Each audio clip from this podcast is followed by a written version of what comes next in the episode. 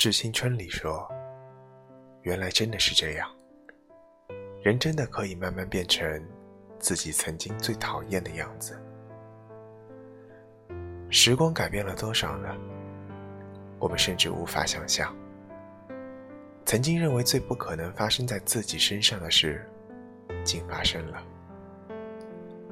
曾经我们以为一辈子都不可能遇上的人和事，偏偏遇上了。听过很多歌，遇过很多人，只留过一些城市，尝过一些美食，欣赏过一些美景，或许也成为过别人的风景。路过，停留，继续走。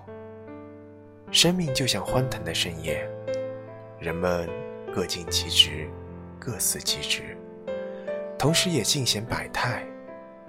有人酩酊大醉，有人清醒自持，有人在声色犬马中摇摇欲坠，有人在名贵的桌脚下吞咽残羹。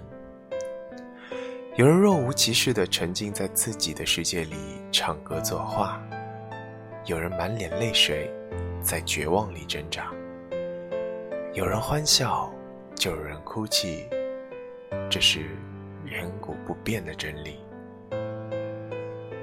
这样一看，世界又似乎保持着脆弱的公平。我们生长在同一片天空下，我们肆无忌惮。我们小心翼翼。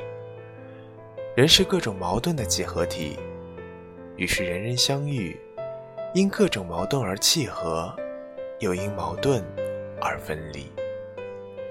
漫长而浅薄的人生里，能陪伴我们一路远行的人，何其稀少，又何其珍贵。